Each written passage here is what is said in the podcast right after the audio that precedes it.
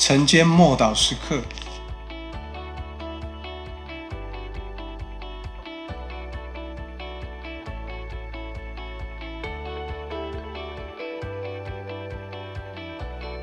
心意更新而改变。罗马书十二章二节，不要效法这个世界，只要心意更新而变化，叫你们查验何为神的善良、纯全、可喜悦的旨意。尽管我们里面有了新的本性，但是我们必须不断的心意更新，因为以我们人的理解力，我们总是跟不上神。如果单单靠五个感官来接收讯息，等于就误用了神所赐给我们的理解力。我们从感官所得到的印象，对于我们的思想影响很大，超过我们所认知的。我们会根据环境来建立生活，而我们的环境则受到这个世界本质上的影响。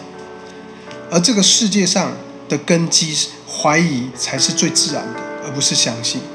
自私才是自然的，不是爱心；恐惧才是自然的，不是满怀盼望；消极负面才是自然的，而不是积极正面。世界跟我们血气的本质就是如此。然而，当我们开始跟随耶稣，我们的道路就改变了。我们开始走上与世界相反的道路，我们的行事开始不凭眼见，而凭信心。我们开始看见神显明在我们心中的事。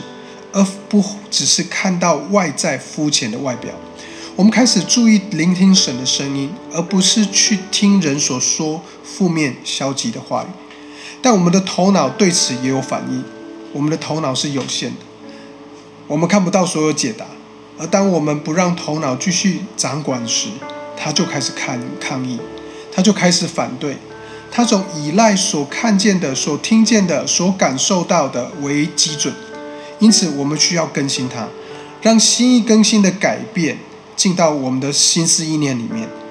我们的头脑跟我们的心思意念，如果不这样做，就会不断的有冲突。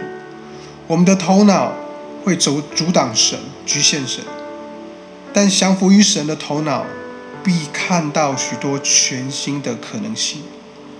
我们一起来祷告：神啊，我感谢你帮助我心意更新。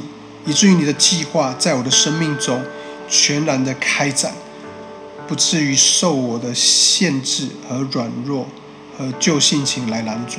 谢谢你，奉主耶稣基督的名祷告，阿门。